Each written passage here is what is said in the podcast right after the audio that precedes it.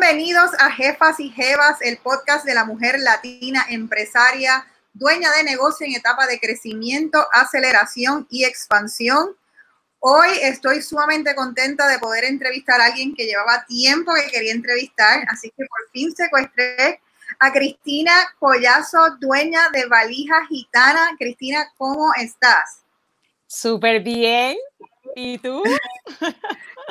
Muy bien dentro de la situación. Te, doy las gracias por acompañarnos en el día de hoy.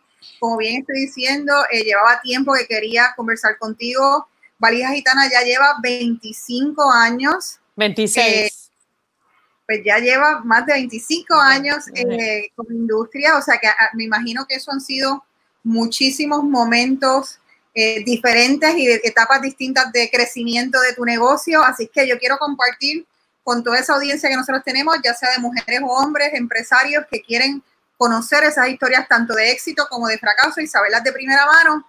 Así es que este es el momento para contar la historia de Valija Gitana. Súper. Súper bien. Estoy bien agradecida, bien agradecida que me hayas invitado. Este, y me encanta haberte conocido y que haya sido algo tan natural y tan eh, pues que la vida nos, nos, hizo conocernos y así fue que surgió todo. Interesantemente, es verdad que... Gracias por, por, invitarme. Nosotras coincidimos y nos conocimos hace, yo diría como tres meses ya, eh, en Babson, en un programa empresarial que ambas estuvimos de Babson University, eh, de 10,000 Small Business, y estábamos y nos conocimos justo la semana antes de que explotara la situación del coronavirus nosotras trabajando eh, planes de oportunidad de expansión de nuestros respectivos negocios y de momento cae esto. O sea, qué ironía de la vida más grande. Ya yo estaba con, los, con las botellitas de alcohol, echándome alcohol en las manos y todo en Boston. yo tenía mi equipo limpiando el celular y todo. Pues entonces vamos a hablar de esos comienzos hace 26 años de Valija Gitana. ¿Cómo tú comienzas este negocio?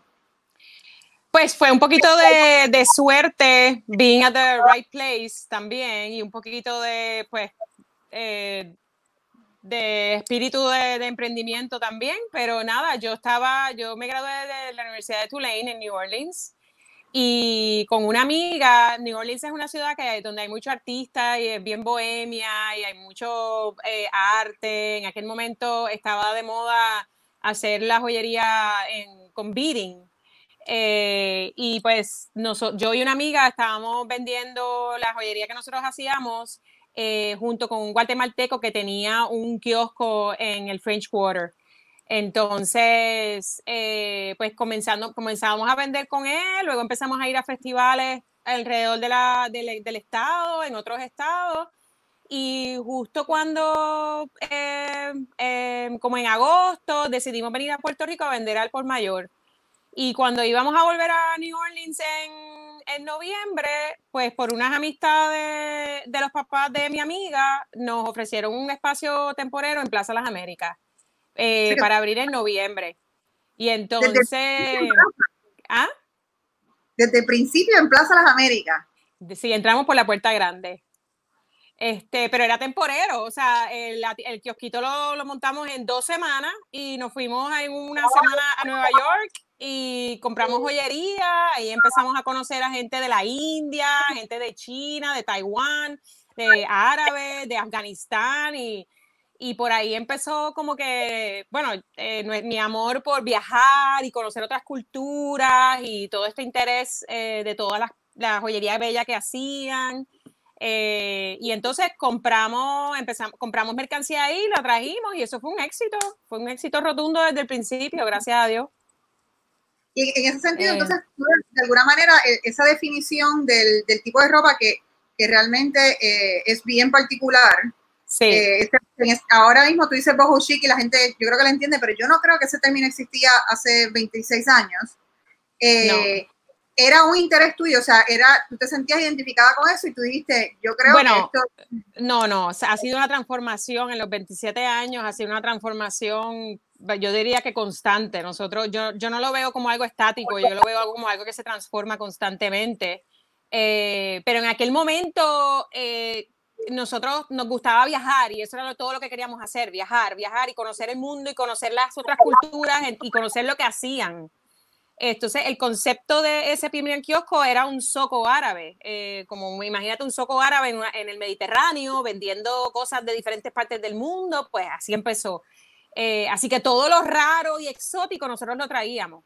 Este, y, yo me recuerdo que yo, compraba las faldas largas, estas que se venían de la India, y yo me pasaba por humanidades ahí, mira, flotando con. Exacto. Porque en aquellos tiempos estaba la moda hippie, esta era, nosotros éramos media hippie también, y pues traíamos todos los hippies, todo lo de la India, no sé qué. Pero al cabo de los años, ¿no? Eso, se fue yendo, se fue yendo la moda y pues uno se fue adaptando, eh, fuimos adaptando el negocio y la moda.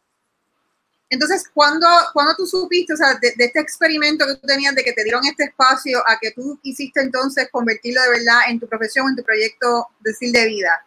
¿Cómo, ¿Cómo pasó eso? Bueno, eh, al cabo de un tiempo, menos de un año, nosotros, mm, yo y mi amiga empezamos a tener roces, este, como que ya no teníamos la misma visión en el negocio y, unas, y decidimos que una, se tenía que, una tenía que comprar y la otra se tenía que ir, así que yo terminé comprando y ahí tomé la decisión de que, pues, que esto yo me iba a dedicar a esto en, alma y corazón. Exacto, ese es el momento que, es importante con los founders, o sea, uno tiene que tener founders de alguna manera que, coincidan y no es algo que tú eres extraña porque después entonces tuviste otros, otros, otros partners y tienes otros partners. Sí. Pero entonces decidiste en este momento, ese es el momento que, un empresario puede part ways, ¿no? Que dice, o me salgo del negocio, o hay gente también que se pelea con sus partners y después no, o sea, dice, olvídate, no voy a hacer este negocio. Pero tú decidiste estar ahí. ¿Cómo entonces, cuáles fueron los pains que empezaste a tener ahí? Eh, ya entonces que tú metida. Bueno, pues ahí... Eh, Porque eras pues jovencita. Imagínate, eh, sí, tenía 22 años. Este, bueno, pues ahí, ahí imagínate, uno tratando de comprar, eh, operar, administrar, supervisar, viajar. se fueron cinco o seis años, yo diría, bueno, los, tiempos a veces se me, se me, mezclan todos, pero fueron desde el 94 hasta el 99, más o menos, esos son cuatro años, cuatro o cinco años, eh, que estuve sola haciéndolo, este, me pasó de todo, em, de todo. Em, y ya al, a los cuatro o cinco años me di cuenta que, que, tenía que buscar ayuda, necesitaba asociarme con alguien y mi mejor amigo, que hoy todavía eh, es mi socio, eh, uno de mis socios, eh, él me servía como mentor, como cada vez que yo tenía algún problema, él me ayudaba mucho como aconsejándome, aconsejándome. Este, y pues cuando ya yo vi que no podía más sola, lo llamé y le dije, ¿qué tú crees? Este, si, si quieres ser mi socio y ayudarme, este, esta es la idea que tengo, porque en aquel momento también Valija estaba en un momento bien crítico, eh, económico, y yo tenía que tomar una decisión de, que, de cuál era, qué es lo que iba a hacer con el negocio en cuanto a las compras, dónde iba a estar comprando, cómo iba a hacer los viajes. Eh, le expliqué mi visión, le dije, yo creo que esto le podemos dar la vuelta así, así, así. Eh, ¿Quiere sí o no? Él dijo que sí, y pues la historia ah. es la historia. Pues a mí, a mí me parece interesante por tres cosas importantes. Uno, eras bien joven, o sea que no tenías, no es como otras personas que a lo mejor entran a, tener una empresa después de haber trabajado en algún lugar, sino cogiste todos los cantazos tuyos profesionales ahí. Pero a la misma vez, eh, es un momento, ese momento en donde dijiste, que dijiste, a lo mejor Valija estaba en un momento que yo tenía que tomar las decisiones, me parece sumamente importante, sobre todo en el contexto que estamos viviendo, que posiblemente empresarios que nos van a escuchar después que suceda esto del coronavirus, se van a, van a tener momentos importantes de su empresa en que tienen que decidir si necesitan o traer un socio, o traer el capital, o tomar las decisiones. ¿Qué, qué carácter empresarial tú, tú te das cuenta ahora que you look back, que tú tenías que tú dijiste en ese momento, tomaste esa decisión y estabas como clara con eso? Eh, bueno, número uno es tener visión. Eh, en aquel momento yo, o sea, yo hablo por mi negocio, ¿no? Pero como que ya yo había viajado mucho y entendía las oportunidades que habían, eh, porque veía las cosas un poco más macro, veía cómo era en un lugar y cómo era en otro, entonces veía las oportunidades. Eh, y luego es eh, confiar en que si otras personas lo pueden hacer, porque uno no. Eh, lo otro es autoeducación. O sea, si yo no sé de algo, pues yo me autoeduco. Em, o busco una persona que sepa más del tema que yo, que me lo pueda, que me lo pueda enseñar a mí. Y atreverse, y luego atreverse a tomarse los riesgos. De una manera, ¿verdad? No eh, tratar de medirlo un poco, los riesgos, porque esos riesgos a veces pueden salir costando mucho dinero y mucho dolor. Eh, pero, Hay, hay, que ser un poquito, no, no, se puede ser risk averse, tiene, hay que uno atreverse un poco. Yo creo que eso, es un carácter sumamente, yo creo que dijiste dos cosas que son carácter importante de empresario, el, el, si no se de algo aprender, o sea, un empresario tiene que estar, y esto es algo que hemos hablado tú y yo, tiene que estar constantemente aprendiendo. Y también lo de risk averse, o sea, no puede ver como una derrota o algo que salió mal, como que es el fin del negocio o es algo personal, sino que son cosas que, que van a pasar en el, en el, proceso, ¿verdad? Me parece. También mencionaste, y siempre tú y yo hemos hablado de mucho de los equipos de trabajo, eh, en los primeros años pasa mucho de los empresarios que tienen que, tienen que asumir como cinco o seis roles de la empresa. Todo el tiempo. Todavía. Pues, pero ¿cómo tú eh, has hecho para ir llegando o, decidiendo qué, qué, roles eran importantes que, que, tuvieras y por qué? Eh, yo, yo, o sea, no, yo a veces no sé, yo tengo este concepto de que yo, que yo prefiero remangarme las mangas y aprenderlo siempre yo primero. Eh, porque si no, no voy a poder pasar el conocimiento para adelante y no voy a poder entenderlo from the bottom up para poder luego tomar una buenas decisiones. Este, así que, eh, nada, yo, eso es lo que yo, lo que, lo que pienso, como que uno siempre tiene que tratar de, de entenderlo, especialmente si es algo, o sea, si no es, si no es una tarea repetitiva, si, si es una tarea que en verdad necesitas como que entender más el macro, pues yo trato de yo hacerla, eh, por lo menos una vez. Eh, no todo, ¿no? Pero, pero las cosas que son más, más eh, importantes para que la operación fluya. No sé si conteste tu pregunta. Sí, sí, creo que sí. En ese sentido, eh, esos primeros comienzos, como quiera, que estabas en Plaza Las Américas, que tuviste estas situaciones, traes a este socio nuevo. Entonces, ¿cómo se empieza a ver otra vez la expansión o cómo se empieza, empieza a decir, ah, espérate, esto, me voy a poner estos benchmarks, esto sí está funcionando? Bueno, en aquel momento, o sea, no es cuestión de benchmark, en aquel momento es vendiste bien o no vendiste bien. Eh, tenías todo este inventario que compraste y había que venderlo. Este, en aquel momento, eh, eh, nosotros como cuando, cuando yo estaba sola, lo que teníamos, lo que yo tenía eran kioscos que vendían joyería, no sé si te acuerdas, la mayoría era joyería. Luego cuando, cuando me asocio con, mi, con Bobby, ¿ah? Kioscos en el centro, en los, en los centros de los, de los centros comerciales, correcto, eh, pequeños, pero entonces cuando, cuando me asocio con él, una, la parte de la visión era empezar a traer ropa como una línea de ropa eh, y hacer nuestras propias colecciones. Eh, y entonces, la ropa no fue desde el principio, ¿no? Pero para hacer las colecciones lo tuviste bastante temprano en... Al, principio, eh, una de las razones por las que el negocio estaba bien mal económicamente era porque yo estaba tomando malas decisiones en ropa donde la estaba comprando y no la estaba haciendo. Entonces, una de las oportunidades que yo vi fue como que, ¿sabes qué? Yo voy, vamos a crear nuestra propia eh, colección. Yo conozco a la mujer puertorriqueña, yo, yo creo que hay una necesidad, yo, yo prácticamente, o sea, yo en mi vida personal también eh, me, me, eh, me, hacía falta este tipo de ropa más fresca, más cómoda, más bonita, más tropical, más femenina, porque siempre encontraba que en todas las tiendas que iba como que todo el mundo tenía lo mismo. y esto era una oportunidad de traer algo diferente. Eh, yo dije, si lo hacemos, si logro yo hacerlo, o sea, yo y un equipo, pues va a ser original de nosotros. Entonces, siempre va a ser original y nadie nos, nos lo va a copiar y siempre vamos a estar nosotros adelante y pues, y nada, esa fue la visión, funcionó. Entonces, para poder hacer eso tenía que moverlo de kiosco a tienda.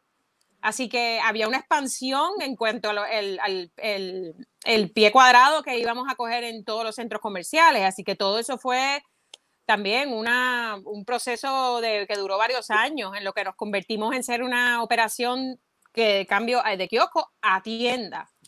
Sí, yo, em, yo, creo que en ese sentido es importante también para, para, la gente que nos escucha, o sea, los negocios tienen tres etapas. Está lo que se llama la infancia, la adolescencia y la madurez. Y en ese momento que tú estás diciendo que posiblemente estaba brincando un poco de la infancia a la adolescencia, había mucha inversión de capital porque no solamente es los espacios más grandes, sino es que tú tienes que llenarlo de ropa también. Correcto. Eh, que, realmente estabas literalmente apostando a, a, tu visión. Exactamente. ¿Y cómo fue? ¿Ese proceso rindió frutos rápidamente o fue, hubo... Sí, rindió, fruto, sí, rindió frutos rápidamente yo, yo como que yo viajaba mucho sola en aquellos tiempos y siempre yo decía que, que yo le hacía mucho, mucho caso a mi sexto sentido. Porque en aquellos momentos no había ni internet, no había, no, yo creo que no, quizá existía el fax, eh, no me acuerdo ni si existía en aquella época, pero bueno, yo no andaba con celular. Así que yo tenía que ir yo a hablar con las personas y decir, esta persona me parece buena persona, déjame ver, me la acerco, no me la acerco, hago negocios con esta persona, así, ¿no? Eh, y me acuerdo que en aquel momento, que fue la, la, primera transformación grande, este, yo dije, bueno, pues si vamos a diseñar, yo tengo que aprender de los grandes. Así que me metí en la escuela de, de diseño, de, en la página de escuela de diseño de, de New York, de FIT, y me compré unos cuantos libros de, de, fashion, de business of fashion y de diferentes para aprender la industria y ver cómo era que lo hacían los grandes, ¿no? Así que me monté un avión de un, unos vuelos de 36 horas para llegar a Indonesia y me leí el libro, me lo estudié y cuando llegué allá ya yo sabía lo que tenía que hacer. Eh, literalmente hice un calendario y dije, esto es lo que yo quiero y ahora tengo que buscar la persona que me va a lograr esto. Eh, y a lo que voy es que cuando llegué, en aquel momento estaba, yo, mi visión era hacerlo en Bali, en la isla de Bali, en Indonesia. Eh, cuando llegué allí, yo dije, bueno, pues tengo que buscar la persona. Hice un, puse un, un, papel que tenía como un mandala y como unos colores. Yo dije, yo quiero atraer este tipo de, de personas. Eh, y pues puse dos eh, anuncios y llegó la persona indicada, que era una francesa de Nueva Caledonia, que había estudiado en París y había trabajado en Milano con un diseñador por siete años. Y yo le expliqué todo lo que yo, todo lo que yo quería hacer, ella le encantó la idea y, eh, o sea, estuvimos, esa vez me quedé cuatro meses por allá y aprendiendo de ella. ella fue mi maestra en todo. Y eso que acabas de decir es sumamente importante. En esos cuatro meses que estuviste por allá, las operaciones seguían corriendo. Sí, en ese momento pues ya tenía a mi socio Bobby, que gracias a Dios se quedó aquí en Puerto Rico corriendo, corriendo el negocio. sí, eso sin internet en ese momento, o sea, sin estos Zoom meetings. no. Y tú en Bali pasando la verdad y trabajando también. Sí. Qué bien. Y entonces ahí entonces, que es una de las cosas yo creo, y hemos hablado que no necesariamente todo el mundo sabe de valija, y es que ustedes, eh, tú diseñas patrones, eh, diseñas eh, cortes de camisa, de falda. Todo, todos son este, modelos o, sea, o, alterados por una foto o por alguna pieza que, que, encontramos que nos gustó, pero le cambiamos esto, le cambiamos lo otro, el, el largo, el ancho, lo que sea y luego los colores y los estampados, específicamente los de Indonesia, nosotros también los trabajamos, hacemos los screens y hacemos las combinaciones de colores que nosotros eh, queremos, que nosotras queremos representar y, eso es lo que se escoge. Así que todo hecho aquí, en las oficinas, de, pensado y, imaginado y, eh, aquí en Puerto Rico. Ya ahora con, con la, telecomunicaciones y el internet y ahora es mucho más fácil, correcto. Eh, vamos a hablar entonces un poquito de ese cambio, de cómo tuviste ese cambio pasar y cómo las implicaciones en el mundo también del retail, porque por lo mismo que dijiste en el internet, no había las redes sociales. Las redes sociales, dentro de todo, pensamos que han estado ahí de por vida, pero son un fenómeno los últimos, yo diría que 10 años. Eh, ¿Cómo tú has visto entonces en el negocio eso cambiar? ¿Te ha beneficiado? Eh, Wow, sí, este ha sido un cambio drástico, eh, drástico, drástico lo de las redes. Y para mí, que yo no, o sea, que yo no, que yo no, no me crié con eso, pues he tenido que aprender un montón. Eh, coger gente que sabe más que yo em, y, y, chicas que les gusta. Este, y, nada, y meterse uno, remangarse las mangas y aprender. Eh, y después de que uno eh, lo domina y eso, o sea, eh, cuando uno trabaja en ventas y en moda, a uno le encanta estudiar a la gente y estudiar los comportamientos de la gente y, y por qué la gente se, o sea, los factores que pasan en el mundo y cómo afectan a la gente en cuanto a sus sentimientos. Y, o sea, es todo como una psicología, ¿no? Dentro de, todo esto. Así que, y las redes, pues, también es como, cuando uno está en las redes, como que uno va cogiendo el feeling de, la gente, eh, de mucho de lo que está pasando en la calle. Eh, yo creo mucho en eso, tú sabes, seguir, seguir eso, como que a seguir a la gente, eh, lo, que ellos, lo que ellas quieren, lo que ellos quieren. los patrones de consumo? en las redes como de clientela. Sí, totalmente, porque ahora, eh, ahora el cliente no, solo, no es que va al mall y te visita en la tienda ya, ahora te puede ver en la página, te puede conocer en la página por primera vez o te vio en el Instagram una primera vez o, o, te vio en la tienda, pero luego fue a tu Instagram, después fue a tu página, pero después fue a tu tienda y te compró, o fue al revés, o te vio en Instagram, pero después fue a tu página, después te vio en la tienda y te compró en la tienda. O sea, ese es el omnichannel de los retailers de ahora mismo que, que es súper retante. Eh, porque las plataformas digitales se tienen que comunicar para que las marcas puedan eh, seguir al, al, cliente de, de, de, tus patrones de, compra. Y tener también como una marca homogénea dentro de todos ellos, que también es importante. O sea, que, que across the la marca esté comunicando el mismo mensaje, la misma historia. Vamos a hablar de tú tienes, tú, ¿hace cuándo tú abriste la página web donde se puede comprar? Uf. Nosotros abrimos con una página bien, bien, bien sencilla. Eh, wow, 2008, por ahí, 2006, 2008. Eh, que fue el segundo cambio de la marca, porque el primero fue el que te conté y el segundo fue que nosotros teníamos lo de hippie eh, todo el mundo de hippie, hippie, hippie, y nosotros estábamos tratando de modernizar la marca. Y no, o sea, no lo lográbamos, no lo lográbamos porque nosotros hasta contratamos, me acuerdo de haber contratado fotógrafos, tratar de decir, voy a modernizar la marca, y cuando te traían una foto era algo hippie, y eras como que, Dios mío, no, moderno, por favor. Eh, y, y, entonces, eh, en aquel momento era como que, bueno, pues hay, que tener una página porque hay que ser moderno y hay que cambiar la imagen de la marca, ¿no? Eh, y porque la gente se estaba moviendo a las redes, así que había que tenerla. Pero claro, eso fue en, el 2008, algo así. Pero esa página era ya un e-commerce en ese momento. Sí, era un e-commerce. Lo que pasa es que era, que era bien eh, sencilla. O sea, yo ni me acuerdo ni cómo era, pero me acuerdo que que la, la, parte de cómo funcionaba atrás eh, eh, era bien sencilla y bien antigua. Pero, pero lo que dices como quieras, o sea, no te quitas mérito por eso, porque estamos hablando de 2008, 12 años más tarde, todavía hay retailers que no, está, no yo pienso que para, el, para su momento estaba correcta. Este, lo que pasa es que hoy en día tú miras para atrás y tú dices, wow, o sea, a dónde hemos llegado en tan poco tiempo no, no, no son nosotros como marca, sino el mundo y, lo que se puede hacer. Como que es increíble, de verdad. Es algo bien increíble. Entonces tú estabas contándonos que ese fue tu segundo gran cambio. O sea, eh, sí, en, esos años hubo que, hubo que, limpiar la marca, como quien dice, empezamos a, quitarnos la palabra del al logo, le quitamos la palabra de gitana para que la gente, porque volvemos, en la calle nos decían valija valija, valija. Así como que, bueno, pues valija, olvídate del gitana, que el gitana también tiene una connotación de hippie. Eh, así que, pues eso, finalmente lo logramos. También, eh, mucho de ese trabajo fue con el producto. O sea, nosotros también, eh, lo, más que, lo más que nosotros le hemos dado cariño a través de los años es al producto es, a que hay que modernizarlo, pues vamos a modernizarlo con la moda, vamos a estar más al tanto de, las pasarelas, de lo que están trayendo los diseñadores, de lo que, o sea, de las tendencias de moda en el mundo y, asegurarnos de que eso estuviese on, on target.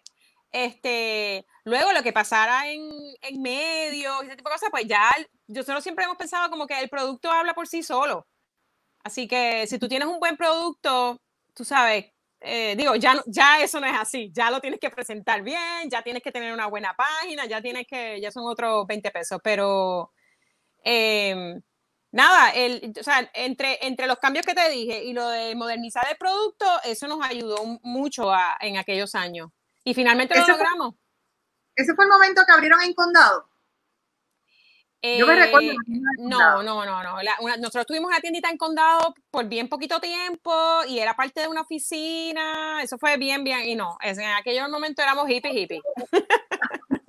Yo estaba esa.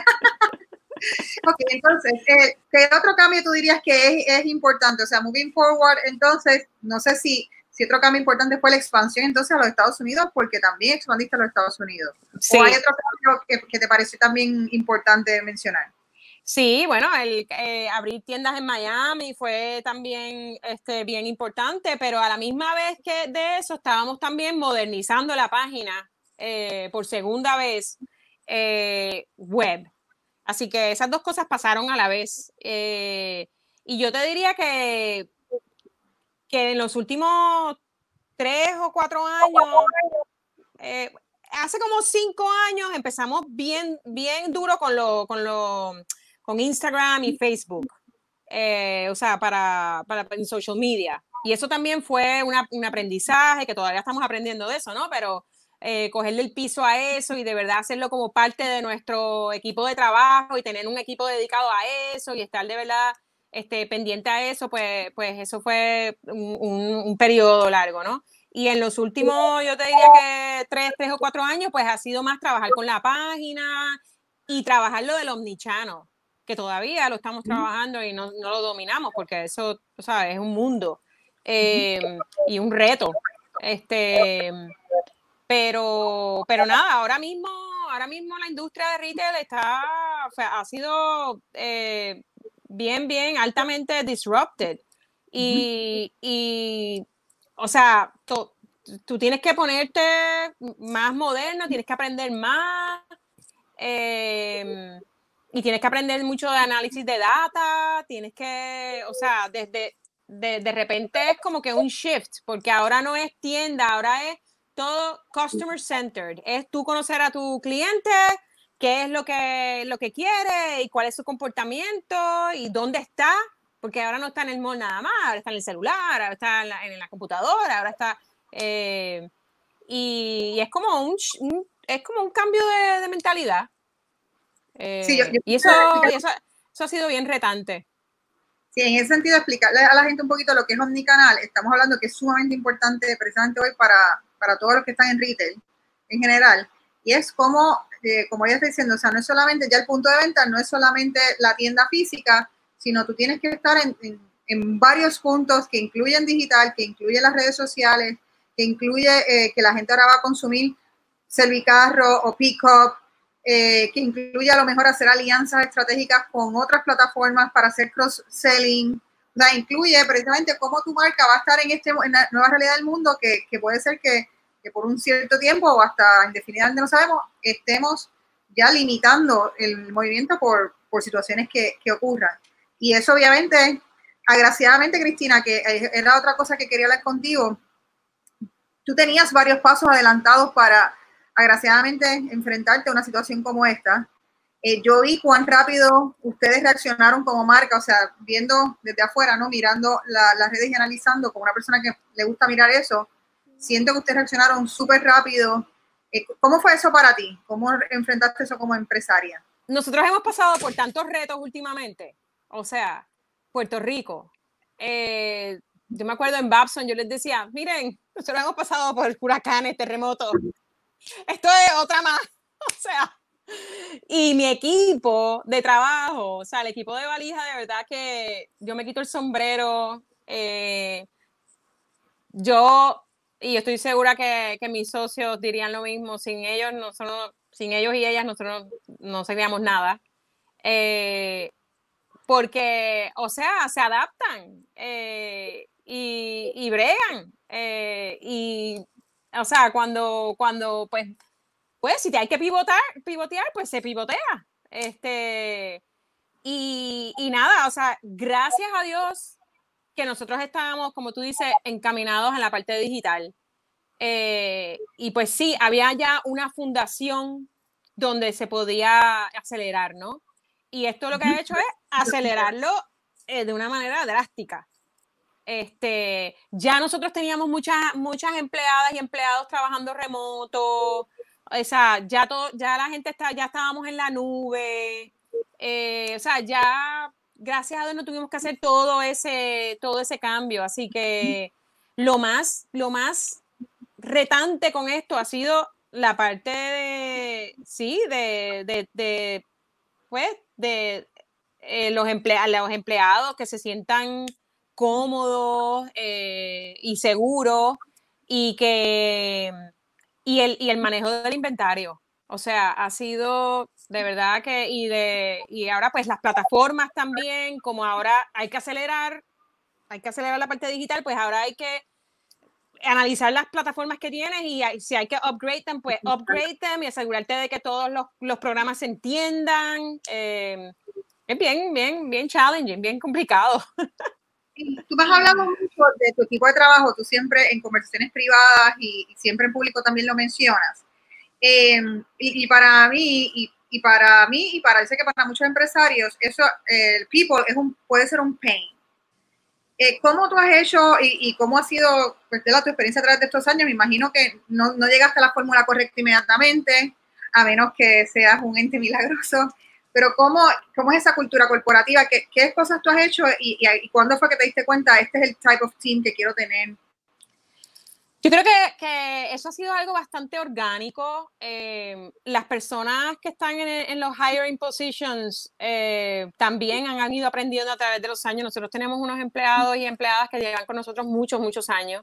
Así que han aprendido las lecciones con nosotros. Eh, yo creo que el hiring es súper importante, o sea, who you hire. Eh, nosotros tenemos eh, para algunas posiciones hasta algunos exámenes que les damos para saber la capacidad de esa persona y cómo piensa, o sea, si es una persona visual o si es una persona analítica, o sea, porque yo pienso que, que no todo el mundo lo tiene todo, así que tienes que, saber qué es lo que te puede dar esa persona y hasta dónde lo puede llevar. Em, y, después de que, esa persona eh, tenga la capacidad y tenga lo que tú estás buscando, aunque sea a un nivel bien, bien básico, entonces te toca a ti sembrarle las semillas y, enseñarles a pensar y enseñarles, a veces yo pienso que, eso es hasta mejor, que, que, que, que gente que tienen ansias de crecer, ansias de aprender, y que simplemente pues tú sepas que, que tienen la capacidad.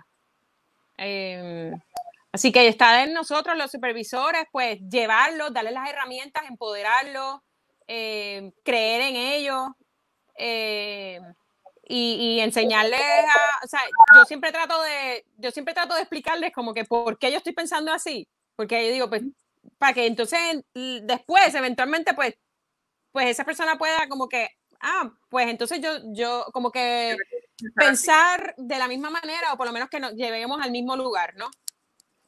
En ese sentido también, en términos empresariales, hay unos momentos, lo, mismo que estamos hablando, de que cuando un empresario eh, usualmente funde por unos años, eh, él hace, hace muchos de los roles eh, y entonces posiblemente se convierte en un technician, ¿no? En un técnico de que lo que está es, tengo que resolver este problema y lo ejecuta él, déjame hacerlo yo en qué momento, pero realmente, de, verdad, un, empresario, un dueño, un CEO, realmente tiene que estar, debería estar más elevado, debe ser un líder, estar más elevado para poder tener el, scope de la visión y poder tener un equipo para, para implementarla. Eso es por la boca es un mamey, pero yo, sigo luchando con eso todos los días. Pero yo creo que tienes algo de eso, o sea, porque yo creo que al, tener un, un, team in place, o sea, la primera de las cosas es como que if you have a team que está, que está comprometido, que, que, comparte la visión, creo que por lo menos tienes algunos hints de, de eso, que cuando, o sea, ¿tuviste algún cambio significativo? ¿Tú fuiste la gente de cambio? ¿Fue en bueno, momento? Eh, tú sabes, yo, yo he aprendido sobre la marcha, yo vengo de The School of Hard Knocks. Eh, o sea, son 27 años que me, eh, yo eh, contraté gente equivocada, tuve que despedir, o sea, me pasó de todo. Esto no es, no estamos aquí porque, porque... No, no, o sea, son 27 años de experiencias y de, y de conocimiento y, o sea, que, que nada, yo, yo, me siento pues afortunada de que, de que, de que hemos podido por tanto tiempo durar y, y, aprender las lecciones y eso, este, pero sí, o sea, em, eso pues se aprende sobre la marcha, yo diría. Y en ese sentido, entonces también voy a, voy a mover entonces un poco a, a Miami, que no hemos hablado de Miami. Eh, ¿Hace cuánto tiempo? O sea, ustedes expand, tú expandiste, tienes dos tiendas, si no me equivoco, ahora mismo. Tenemos dos tiendas en Miami, sí, abrimos en un, en un centro comercial que fue como que lo más fácil, queríamos como que mojarnos los pies. De luego abrimos otra que nos las ofrecieron, pero esa no funcionó y entonces esa la cerramos y después rápidamente abrimos otra en Winwood. Así que tenemos una en Miami International eh, Mall y tenemos otra en, en Winwood. Tenemos dos ahora mismo. ¿Cómo ha sido ese proceso? Porque conocías el mercado, llevabas veintipico años en el mercado de Puerto Rico, dices, conoces la, la mujer ya puertorriqueña. ¿Cómo ha sido entonces expandirse a ese? Porque mucha gente sueña, muchos empresarios sueñan con tener tiendas en Estados Unidos y se creen que la van a pegar de la primera. Eh, no, ha sido sumamente difícil sumamente difícil, eh, empezando por las leyes laborales y el personal eh, que tienes que estar viajándolos para allá todo el tiempo, la gente de aquí de confianza que ya conocen la operación de la compañía, tienen que estar viajando, tienen que estar viajando constantemente para allá eh, y, conocer el mercado. O sea, el mercado latinoamericano no es el mismo que el puertorriqueño. y entonces allá hay de todo. O sea, no solamente hay latinos, sino hay americanos, hay afroamericanos, o sea, hay de todo. O sea que eh, eso ha sido bien, bien, bien retante. Este, y tú, hemos, tú, y yo lo hemos hablado acerca de los price points. Este, Winwood es un lugar turístico, así que ahí, vienen muchos europeos. Entonces, cuando, cuando les encantan nuestras piezas y las y las, las encuentran baratas, porque nosotros compramos cosas de la India que están hechas a, a mano y eso, y si las encuentran baratas, claro, porque aquí en Puerto Rico nadie te pagaría lo que te paga un europeo, por, porque, o sea, y, y esas cosas que es como que, oh my God, o sea, pero nada, eso poco a poco se sobre la marcha. Que uno tiene que reposicionar de alguna manera la marca para ese mercado y hay mucho, y lo, y lo conozco de otros empresarios que, que han ido a tratar de expandir allá o han expandido hay, muchos, o sea, uno tiene que estar listo también como empresario para coger esos cantazos. Exacto. De producto del deseo ese de la, de la expansión. Sí, completamente. Ahora, tú sabes, hay unas oportunidades em, con, la, con la tienda digital y, estar en las redes y poder llegarle a tanta gente a través del Internet. Eh, no, sabes, nosotros también nos preguntamos cuál es la huella física que nosotros queremos tener en los diferentes mercados y si la que estamos haciendo es la correcta. Eh, o sea, estamos ahí ahora mismo como preguntándonos como que esta es la mejor manera o, deberíamos pivotear a, otra manera. Eh, y obviamente pues ahora mismo con el COVID eh, estamos todo el mundo como medio en survival mode, así que estamos ahí sobre eso. Todo el mundo está ahora mismo como en arenas movedizas viendo como que está en el con, con la mentalidad de sobrevivir y una vez pase eso entonces pero yo creo que como quiera, nosotras como empresarias siempre tenemos ese chip de en nuestra mente, espérate, ¿cómo puedo tratar de salir con esto con, con algo diferente o con algo nuevo? O cómo, cómo puedo sacarle, o sea, no salir mal de esta, no solamente sobrevivir, sino, sino hacer, convertir esto en, en, el nuevo modelo, porque no es, es convertirlo en el nuevo modelo. Sí, eh, bueno, definitivamente la parte digital pues se disparó y eso por ahora, mientras esté el COVID, eso va a ser lo más, lo más fuerte. Eh, porque la gente tiene miedo.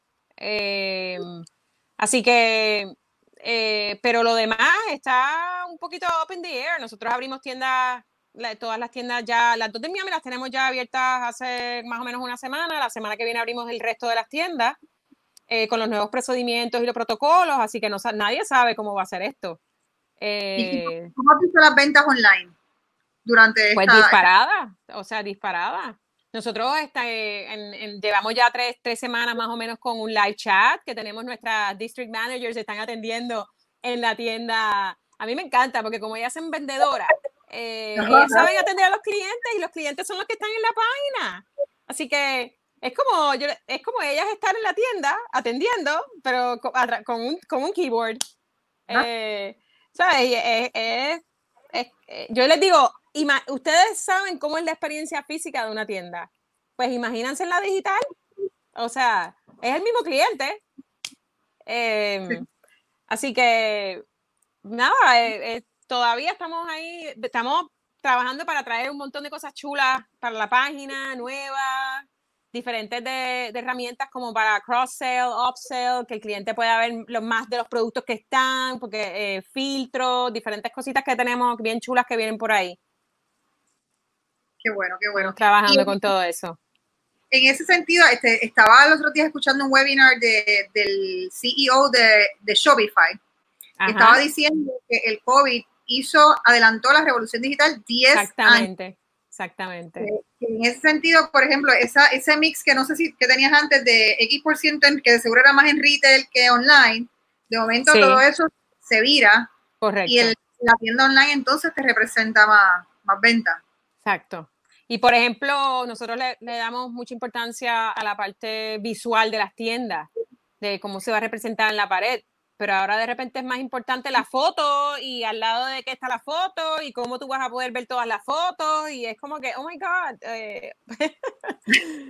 acabas de decir eso y qué bueno que, porque si no se me iba a olvidar, eh, precisamente las tiendas, eh, tú, tú inviertes literalmente tú como pensamiento y tiempo en cómo se ven esas, cómo se ven las yo No.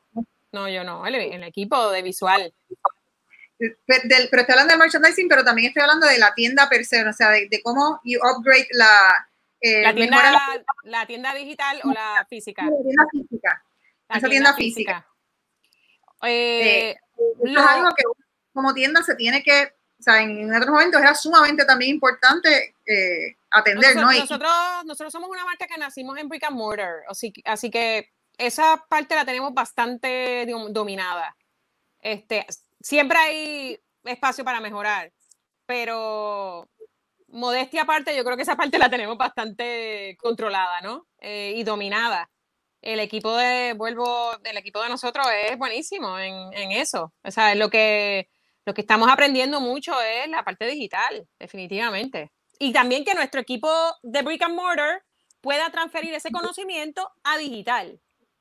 Eh, tú sabes, la experiencia cambiarla, pero nada, estamos en Cristina, por último, te quiero preguntar, antes de entrar a las preguntas rapiditas, ¿hubo algún momento en tu experiencia que tú estabas a punto de quitarte, que tú, que fue el momento más, y, qué aprendiste de eso? O sea, ¿qué fue lo que pasó que, de verdad tú eh, dijiste, espérate, esto, o, no has tenido una experiencia así? Eh, yo nunca he pensado eso. Creo que cuando único lo pensé fue cuando eh, empecé a tener hijos. Eh, sí. O sea, eh, o sea, la situación de las mujeres que tenemos hijos y tenemos negocios o trabajos, ese balance que hay que tener, porque nosotros las mujeres, pues, digan lo que diga, la mayoría del tiempo tenemos la mayor del, la, mayor, el mayor peso de los niños. Eh, y yo me siento afortunada de que mi esposo me ayuda un montón y es tremendo marido y papá, pero reconozco que, o sea, que, que las mujeres tenemos mucho más peso. Eh, y, cuando, y cuando vienen los niños a la fórmula, eh, uno se empieza a preguntar como que, bueno, ¿qué hago con el trabajo y cómo lo balanceo? Yo, yo diría que, que ese fue el momento que más me lo he preguntado. Pero en, en, los, en los, retos de, del negocio, no. Eh, a mí me encantan los retos. si no me aburro. Así que em, no, yo lo veo como crecimiento. Nunca me lo he, nunca he dicho como que me quiero quitar, no. Pues muy, muy bien, vamos entonces ahora a pasar a unas preguntitas súper rápidas sobre tu estilo de vida para que las jefas y jefas que nos escuchan puedan conocerte. Así es. ¿Te consideras extrovertida o introvertida? Eh, para algunas cosas extrovertida y para otras introvertida. ¿Ambiciosa o modesta? Yo diría que soy más ambiciosa que modesta, sí. ¿Cuál es tu rutina de un día de trabajo?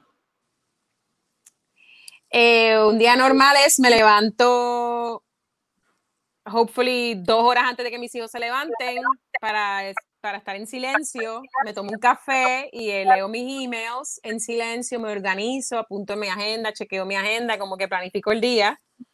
Este. ¿Como a las 5 de la mañana? ¿Cómo? Eso es como a las 5 de la mañana, algo así. Eh, depende, a veces 5 y media, 6, entre 5 y 6, por ahí. Eh, obviamente, ahora con el COVID, el itinerario es otro. Este, pero si quieres que te hable del de ahora, este, pues eso lo hago, luego, luego pues le hago, le hago el desayuno, mi esposo le hace el desayuno y me pongo a hacer ejercicio, hago, trato de hacer una hora de ejercicio al día, eh, por lo menos cuatro veces en semana mínimo. Este, y después entro a mi oficinita que yo tengo aquí en la casa y a través de virtual conferences y todo es virtual, este, trabajo con todo mi equipo que está todo el mundo bien activo también. Este, y luego por la tarde pues tratamos de bajar con los nenes jugar abajo. Yo vivo frente al mar, así que me, me tiro mucho al mar y, y eso.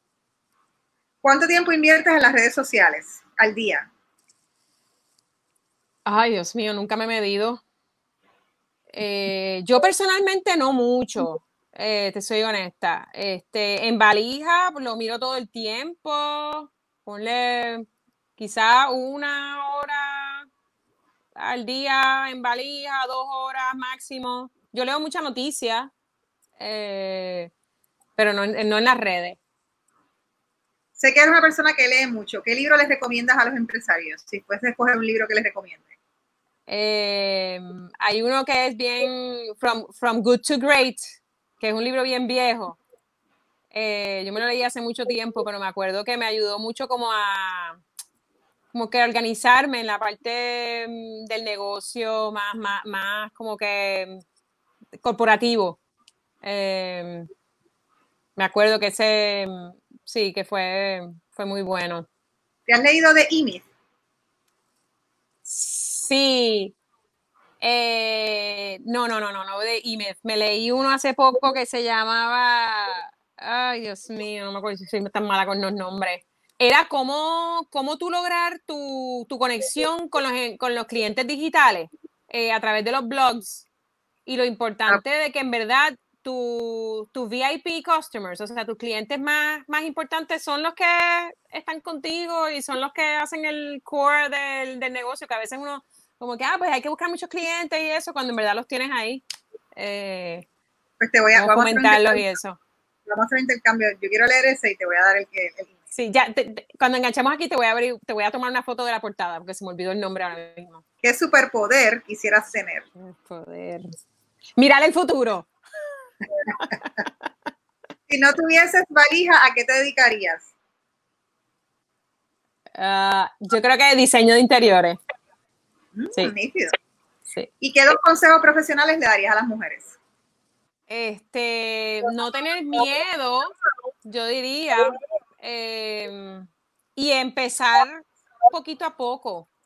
Em, no, no tratar de ir en grande. Entonces, ya cuando empiezas, siempre tratar de conocer al cliente lo más posible y qué es lo que está buscando y qué es lo que quiere, porque al, final de cuentas, si tú no tienes ese cliente y no sabes lo que quieres, no tienes negocio. Muchísimas gracias, Cristina. Ha sido un placer. Creo que ha sido super insightful eh, todo lo que has dicho. Eh, yo creo que hay muchos takeaways para quien nos escuche de esta entrevista. Te auguro mucho éxito. Sí, igual a ti, igual a ti. Tenemos una par de conversaciones pendientes. Así que gracias y gracias por haber acudido. Le quiero dar las gracias a todas las jefas y jevas que se han conectado. Saben que nos pueden seguir en las redes sociales en Facebook como en Instagram. Nos buscan por Jefa y Jevas. Tenemos el blog también, jefayjevas.com. Recuerda seguirnos en las redes sociales, darnos follow y compartirlo con esas otras mujeres de su vida fabulosas que van a aprovechar este contenido. Así que gracias, gracias Cristina. Gracias, Celina. Adiós todo el mundo. Gracias por escuchar. Bye bye.